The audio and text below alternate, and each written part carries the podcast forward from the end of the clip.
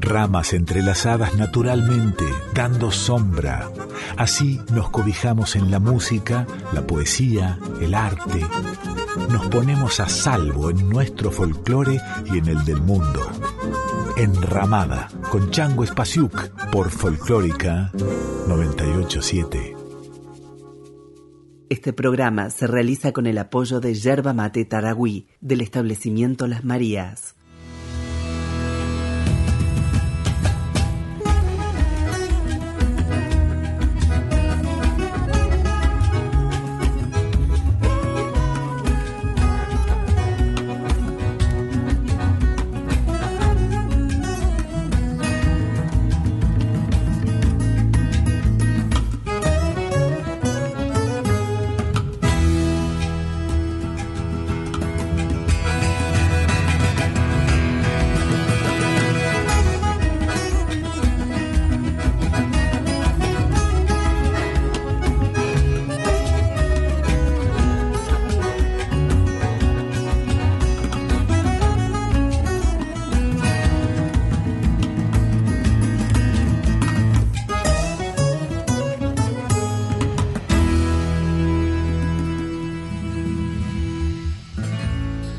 Parecer boba.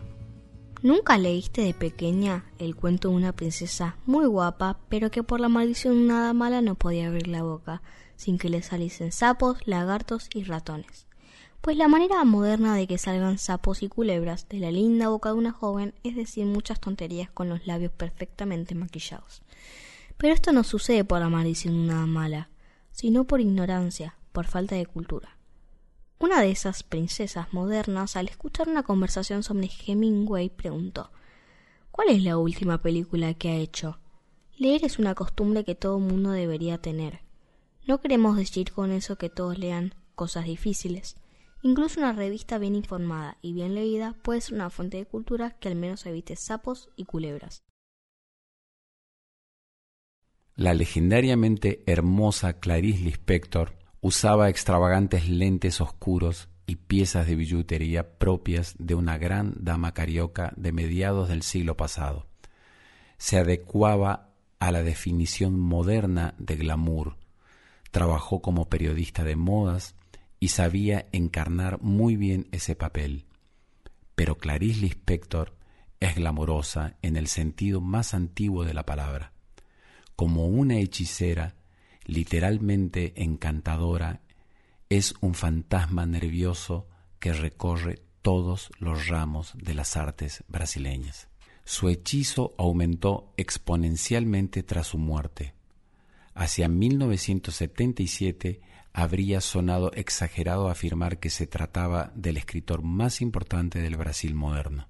Para ellos, Clarice es una de las mayores experiencias emocionales de la vida pero su glamour es peligroso. Ten cuidado con Clarice, le advirtió un amigo a una de sus lectoras hace décadas. Eso no es literatura, es brujería. Hola, ¿cómo están? Esto es Enramada, estamos en Nacional Folclórica, yo soy Changos Pasiuk. Este programa está dedicado a Clarice Lispector, esta gran escritora de las más importantes del siglo XX en el Brasil elegimos los cuentos que más nos gustan de ella e invitamos a mujeres admiradas por mí para que los lean. Sofía Viola, Carolina del Carmen Pereriti, Teresa Parodi e Inés Esteves. Jimmy y yo. Todavía me acuerdo de Jimmy, aquel chico de pelo castaño y despeinado que cubría un cráneo alargado de rebelde nato. Me acuerdo de Jimmy, de su pelo y de sus ideas, Jimmy creía que no había nada mejor que la naturaleza, que si dos personas se aman no tienen que hacer nada más que amarse simplemente, que en los hombres todo lo que se aparta de esa simplicidad de comienzo del mundo es jactancia, es espuma. Si esas ideas saliesen de otra cabeza, yo no soportaría ni siquiera oírlas. Pero estaba la disculpa del cráneo de Jimmy, y estaba sobre todo la disculpa de sus dientes claros y de su sonrisa limpia de animal contento.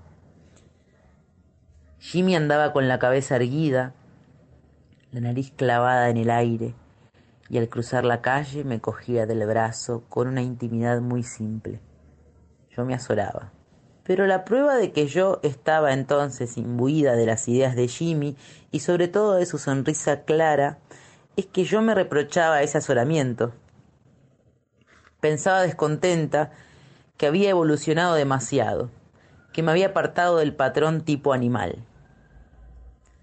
Me decía que era fútil ruborizarme por un brazo, ni siquiera por el brazo de la ropa.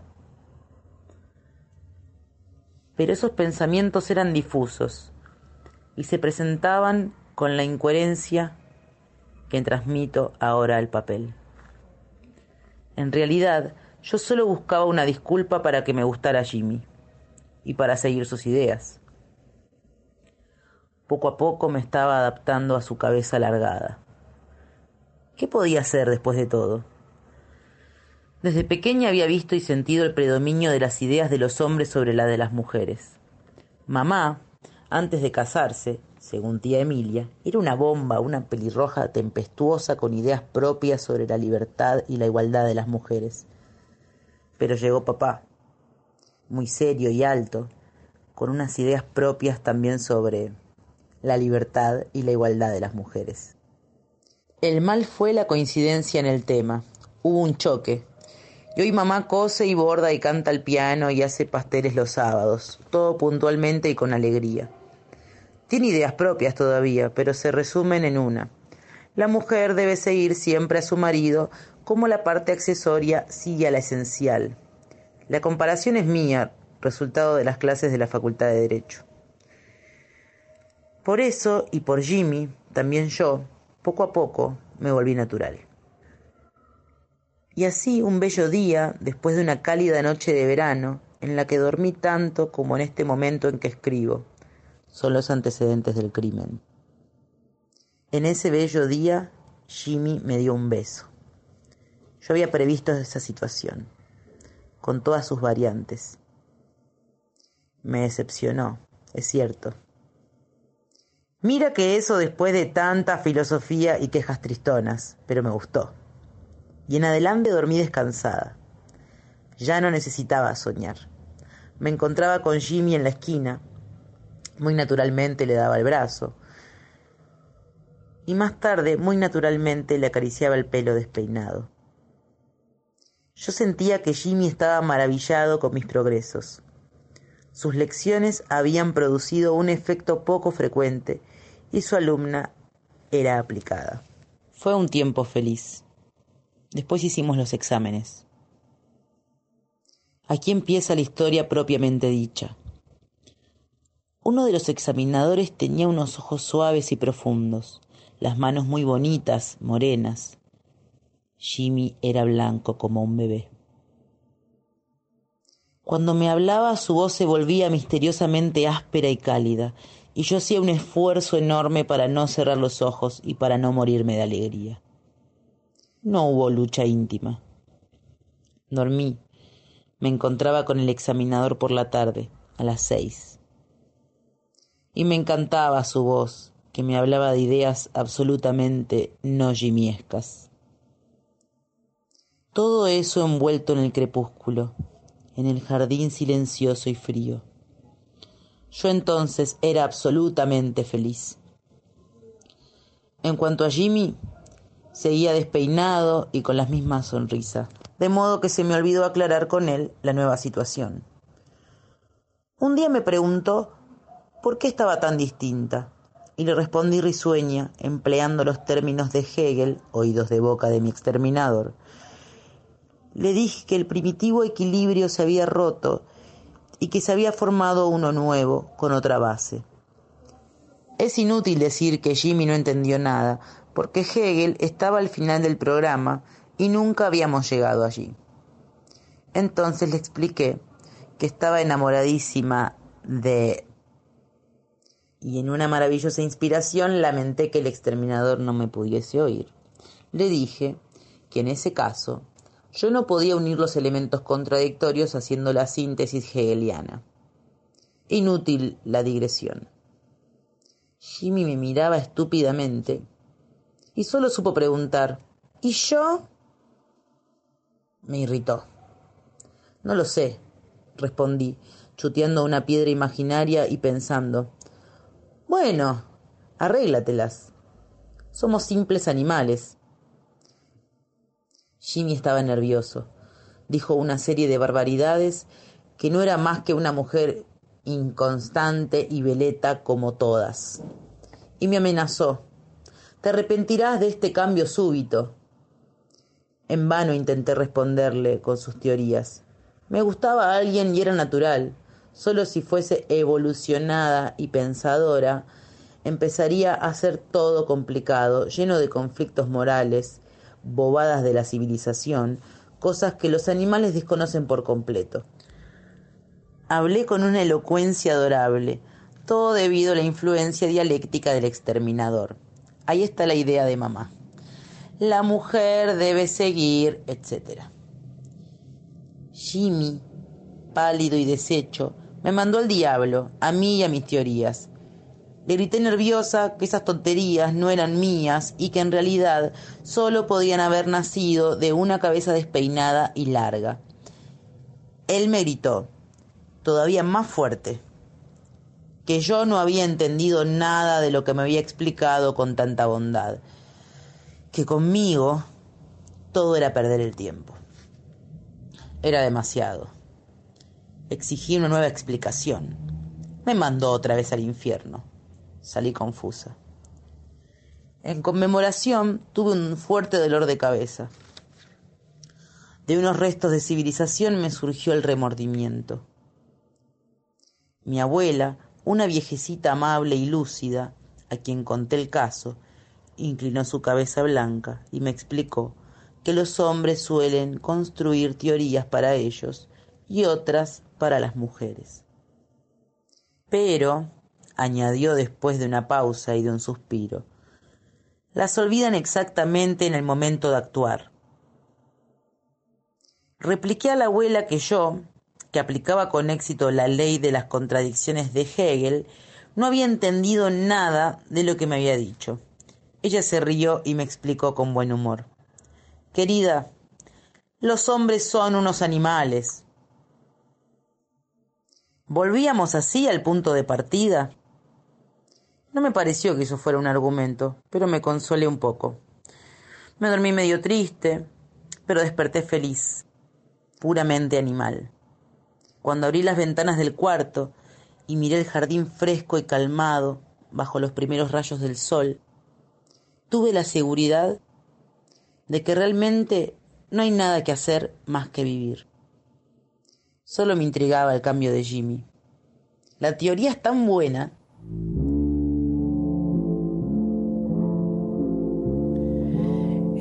Pago hay un árbol que del olvido se llama, donde van a consolarse, vidalita, los moribundos de la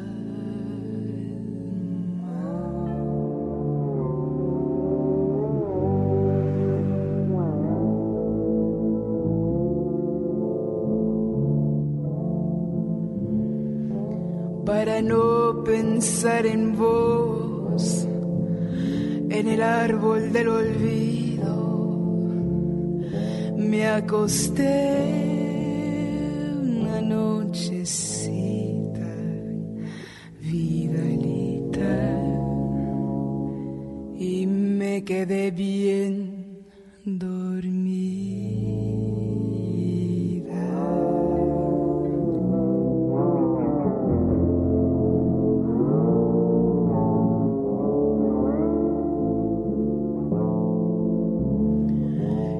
Despertar de aquel sueño pensaba en vos otra vez, pues me olvidé de olvidarte, vidalita, en cuantito me acosté.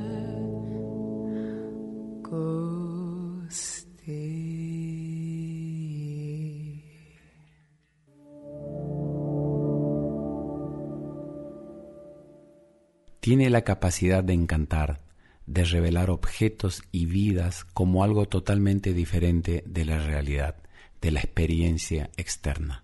Desde su primer cuento que publicó a los 19 años hasta el último que se halló en estado fragmentario después de su muerte, nos encontramos frente a toda una vida de experimentación artística que atravesó una amplia variedad de estilos y experiencias.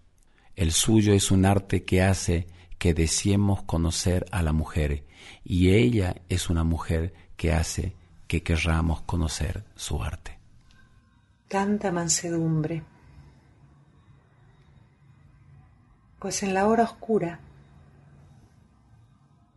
tal vez la más oscura, en pleno día. Ocurrió esa cosa que no quiero siquiera intentar definir. En pleno día era noche. Y esa cosa que no quiero todavía definir es una luz tranquila dentro de mí. Y la llamaría alegría. Alegría mansa Estoy un poco desorientada como si me hubieran arrancado el corazón. Y en lugar de él estuviera ahora la súbita ausencia. Una ausencia casi palpable de lo que era antes un órgano bañado de oscuridad, de dolor. No estoy sintiendo nada, pero es lo contrario del sopor. Es un modo más leve y más silencioso de existir pero también estoy inquieta. Yo estaba organizada para consolarme de la angustia y del dolor. Pero ¿cómo es que me las arreglo con esa simple y tranquila alegría? Es que no estoy acostumbrada a no necesitar de mi propio consuelo. La palabra consuelo me llegó sin sentir y no lo noté. Y cuando fui a buscarla, ésta se había transformado ya en carne y espíritu ya no existía más como pensamiento.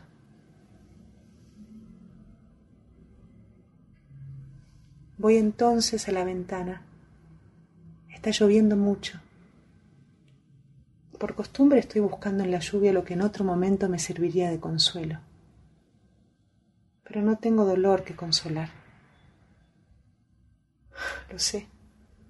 Ahora estoy buscando en la lluvia una alegría tan grande que se torne aguda y que me ponga en contacto con esa agudeza que se parezca a la agudeza del dolor. Pero es una búsqueda inútil. Estoy frente a la ventana y solo ocurre eso. Veo con ojos benéficos la lluvia y la lluvia me ve de acuerdo conmigo. Ambas estamos ocupadas en fluir. ¿Cuánto durará mi estado. Percibo que con esta pregunta estoy palpando mi pulso para sentir dónde está el latir dolorido de antes. Y veo que no está el latido de dolor. Solo eso. Llueve y estoy mirando la lluvia. Qué simplicidad. Nunca creí que el mundo y yo llegáramos a este punto de acuerdo. La lluvia cae no porque me necesite, y yo la miro no porque necesite de ella. Pero nosotras estamos tan juntas como el agua de lluvia está ligada a la lluvia. Y no estoy agradeciendo nada. Si inmediatamente después de nacer no hubiera tomado involuntaria y forzadamente el camino que tomé, yo habría sido siempre lo que realmente estoy siendo, una campesina que está en un campo donde llueve, ni siquiera dando las gracias a Dios o a la naturaleza. La lluvia tampoco da las gracias. No hay nada que agradecer por haberse transformado en otra. Soy una mujer, soy una persona, soy una atención, soy un cuerpo mirando por la ventana. Del mismo modo, la lluvia no está agradecida por no ser una piedra. Ella es la lluvia. Tal vez sea eso lo que se podría llamar estar vivo. No es más que esto, sino esto, vivo. Y solo vivo de una alegría mansa.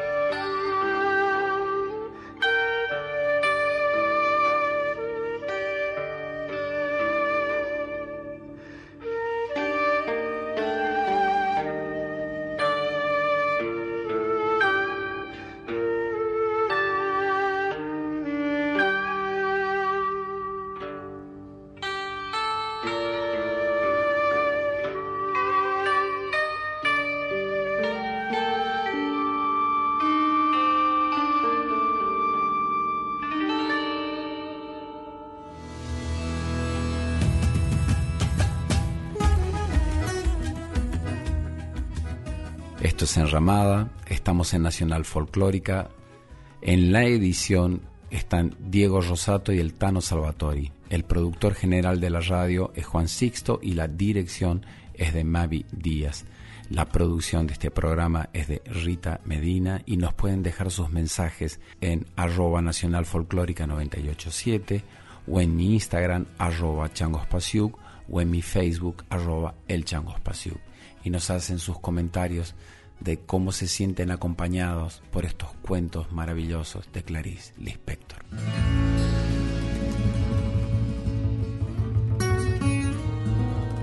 Enramada, Enramada. con Chango Espasiuk por Folclórica 987.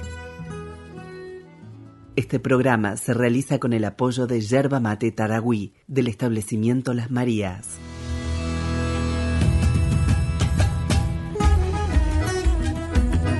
Estás escuchando a Chango Spasiuk con Enramada por Folclórica 987. Una esperanza. En casa se ha posado una esperanza. No la clásica, la que tantas veces se revela ilusoria, por mucho que así nos sostenga siempre, sino la otra bien concreta y verde. El insecto. Hubo un grito sofocado de uno de mis hijos, una esperanza en la pared y justo encima de tu silla. Emoción de él, además, que unía las dos esperanzas en una sola. Ya tiene edad para eso. Ante mi asombro, la esperanza es algo secreto y suele posarse directamente en mí sin que nadie lo sepa, y no en una pared encima de mi cabeza. Pequeño desorden, pero era indudable, allí estaba, y más flaca y verde no podía ser. Pero si casi no tiene cuerpo, me quejé. Solo tiene alma, explicó mi hijo. Y como los hijos son para nosotros una sorpresa, descubrí, sorprendida, que hablaba de las dos esperanzas. Por entre los cuadros de la pared ella caminaba despacio sobre los hilos tenues de las largas patas. Tres veces obstinada intentó salir entre dos cuadros. Tres veces tuvo que desandar el camino. Le costaba aprender. Es tontita, comentó el niño. De eso yo sé bastante, respondí un poco trágica. Ahora busca otro camino. Mira, pobre, cómo titubea. Ya lo sé, así es. Parece que las esperanzas no tienen ojos, mamá. Seguían con las antenas, lo sé. Continué yo cada vez más desdichada. Nos quedamos mirando no sé cuánto tiempo, vigilándola como en Grecia o Roma se vigilaba el inicio del fuego del hogar para que no se apagase. Ha olvidado cómo se vuela, mamá, y cree que solo puede andar así, despacio.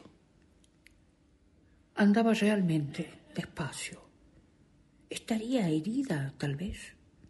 Ah, no, si hubiese sido así, de un modo u otro, escurriría sangre.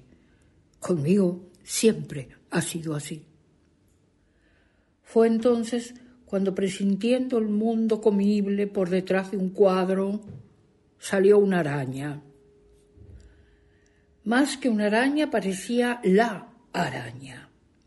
Caminando por su tela invisible, parecía trasladarse suavemente por el aire quería la esperanza. Pero nosotros también la queríamos. Vaya, Dios mío, la queríamos y no para comérnosla. Mi hijo fue a buscar la escoba. Yo, débilmente confundida, sin saber si desgraciadamente había llegado la hora segura de perder la esperanza, dije, es que no se matan las arañas. Me han dicho que trae buena suerte. Pero esta va a matar a la esperanza, respondió mi hijo con ferocidad. Tengo que hablar con la empleada para que limpie detrás de los cuadros, dije, sintiendo la frase desviada y oyendo el cansancio cierto que había en mi voz. Después fantaseé un poco sobre cómo sería le sucinta y misteriosa con la empleada. Tan solo le diría haga usted el favor de facilitar el camino de la esperanza. Muerta la araña, el niño inventó un juego de palabras con nuestra esperanza y el insecto. Mi otro hijo, que estaba viendo la televisión, lo oyó y se echó a reír con placer. No había duda. En casa se había posado la esperanza en cuerpo y alma. Pero qué bonito es el insecto se posa más de lo que vive. Es un esqueletito verde y tiene una forma tan delicada que explica por qué yo, que tengo la costumbre de agarrar las cosas, nunca he intentado agarrarla. Por otra parte, una vez, ahora lo recuerdo, se posó en mi brazo una esperanza mucho más pequeña que esta. De tan leve que era, no sentí nada, solo visualmente me di cuenta de su presencia. Permanecí absorta en la delicadeza. Sin mover el brazo pensé, ¿y ahora qué debo hacer? En realidad no hice nada. Me quedé extremadamente quieta como si me hubiese brotado una flor. Después ya no recuerdo lo que pasó y creo que no pasó nada.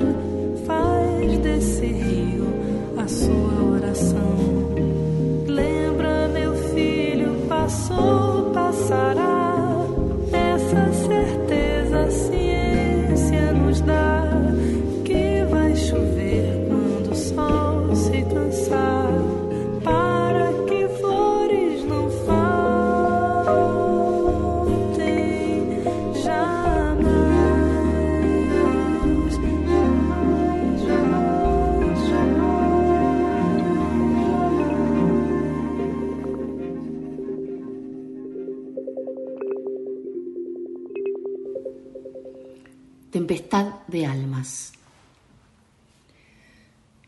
Si lo hubiera sabido, no nacía. Ah, si lo hubiera sabido, no nacía. La locura es vecina de la más cruel sensatez. Devoro la locura porque ella me alucina calmadamente. El anillo que tú me diste era de vidrio y se rompió, y el amor no terminó, pero en lugar de él vino el odio de los que aman. La silla es un objeto inútil, inútil mientras la miro. Dime, por favor, qué hora es para que yo sepa que estoy viviendo en esta hora. La creatividad es desencadenada por un germen que yo no tengo. Yo no tengo hoy ese germen pero tengo incipiente la locura que en sí misma es creación válida. Nada más tengo que ver con la validez de las cosas. Estoy liberada o perdida. Voy a contarles un secreto. La vida es mortal. Mantenemos ese secreto en mutismos, cada uno frente a sí mismo, porque conviene, si no, sería volver cada instante mortal. El objeto silla siempre me interesó. Miro esta que es antigua, comprada en un anticuario y estilo imperio. No se podría imaginar mayor simplicidad de líneas contrastando con el asiento de fieltro rojo. Amo los objetos en la medida en que estos no me aman. Pero si no comprendo lo que escribo, no es mi culpa tengo que hablar, pues hablar salva, pero no tengo una sola palabra que decir. Las palabras ya dichas me amordazan la boca. ¿Qué es lo que una persona le dice a otra? Además de Lola, ¿qué tal? ¿Qué es? Si tuvieran la locura de la franqueza, ¿qué se dirían las personas unas a otras? Y lo peor sería lo que se diría una persona a sí misma, pero sería la salvación.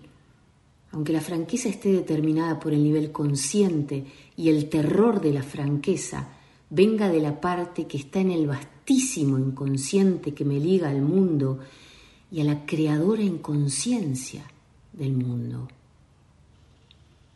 Hoy es día de muchas estrellas en el cielo. Por lo menos así promete esta tarde triste que una palabra humana salvaría. Abro bien los ojos y no pasa nada. Solo veo. Pero el secreto no lo veo ni lo siento.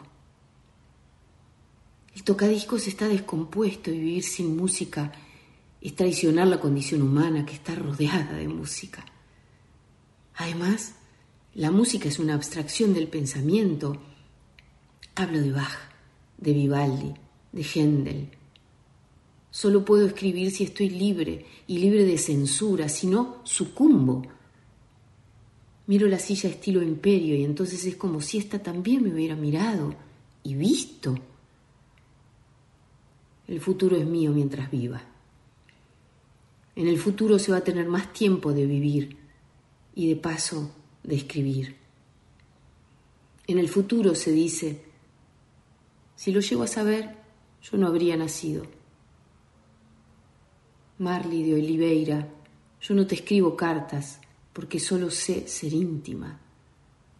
Además, solo sé ser íntima en todas las circunstancias, por eso soy muy callada. Todo lo que nunca se hizo se hará un día. El futuro de la tecnología amenaza destruir todo lo que es humano en el hombre. Pero la tecnología no alcanza a la locura y en ella es donde lo humano del hombre se refugia. Veo las flores en el jarrón. Son flores del campo, nacidas sin ser plantadas. Son lindas y amarillas, pero mi cocinera dice, uy, qué flores tan feas. Solo porque es difícil comprender y amar lo que es espontáneo y franciscano. Entender lo difícil no es mérito, pero amar lo fácil de amar es un gran paso en la escala humana. ¿Cuántas mentiras estoy obligada a decir? Pero me gustaría no estar obligada a mentir conmigo misma, sino ¿qué me queda? La verdad es el residuo final de todas las cosas. Y en mi inconsciente está la verdad que es la misma del mundo. La luna está, como diría Paul Eluard, éclatante de silence. Hoy no sé si vamos a tener luna visible pues ya es tarde y no la veo en el cielo. Una vez miré de noche el cielo, abarcándolo con la cabeza echada hacia atrás, y me quedé mareada de tantas estrellas que se ven en el campo, pues el cielo del campo es limpio. No hay lógica. Si se piensa un poco en la ilogicidad perfectamente equilibrada de la naturaleza, de la naturaleza humana también, ¿qué sería del mundo? del cosmos si el hombre no existiera. Si yo pudiera escribir siempre así como estoy escribiendo ahora, estaría en plena tempestad del cerebro, que es lo que significa brainstorm. ¿Quién habrá inventado la silla? Alguien con amor a sí mismo. Inventó entonces una mayor comodidad para su cuerpo. Después los siglos se sucedieron y nadie más prestó realmente atención a una silla, pues usarla es casi automático. Es preciso tener valor para hacer un brainstorm. Nunca se sabe lo que puede venir a asustarnos. El monstruo sagrado murió. En su lugar nació una niña que estaba sola. Bien sé que tendré que parar, no debido a la falta de palabras, sino porque estas cosas, y sobre todo las que solo pensé y no escribí, no suelen publicarse en periódicos.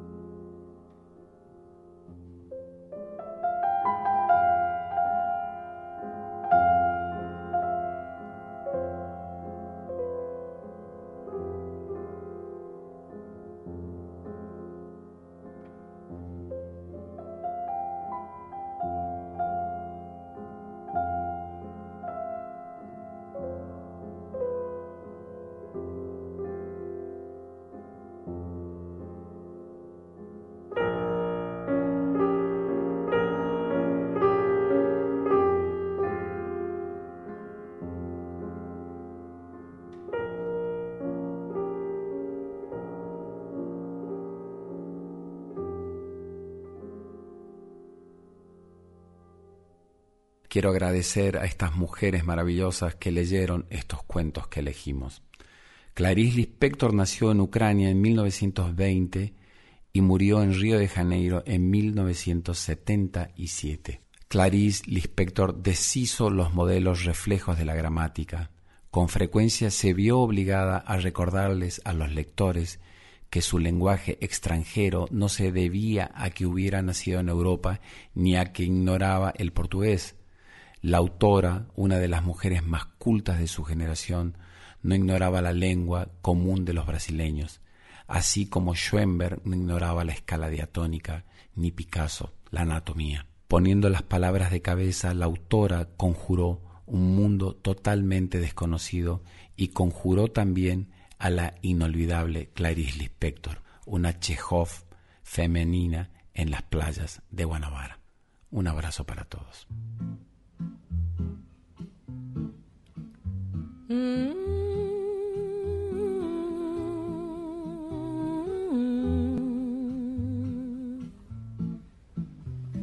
Mm-hmm.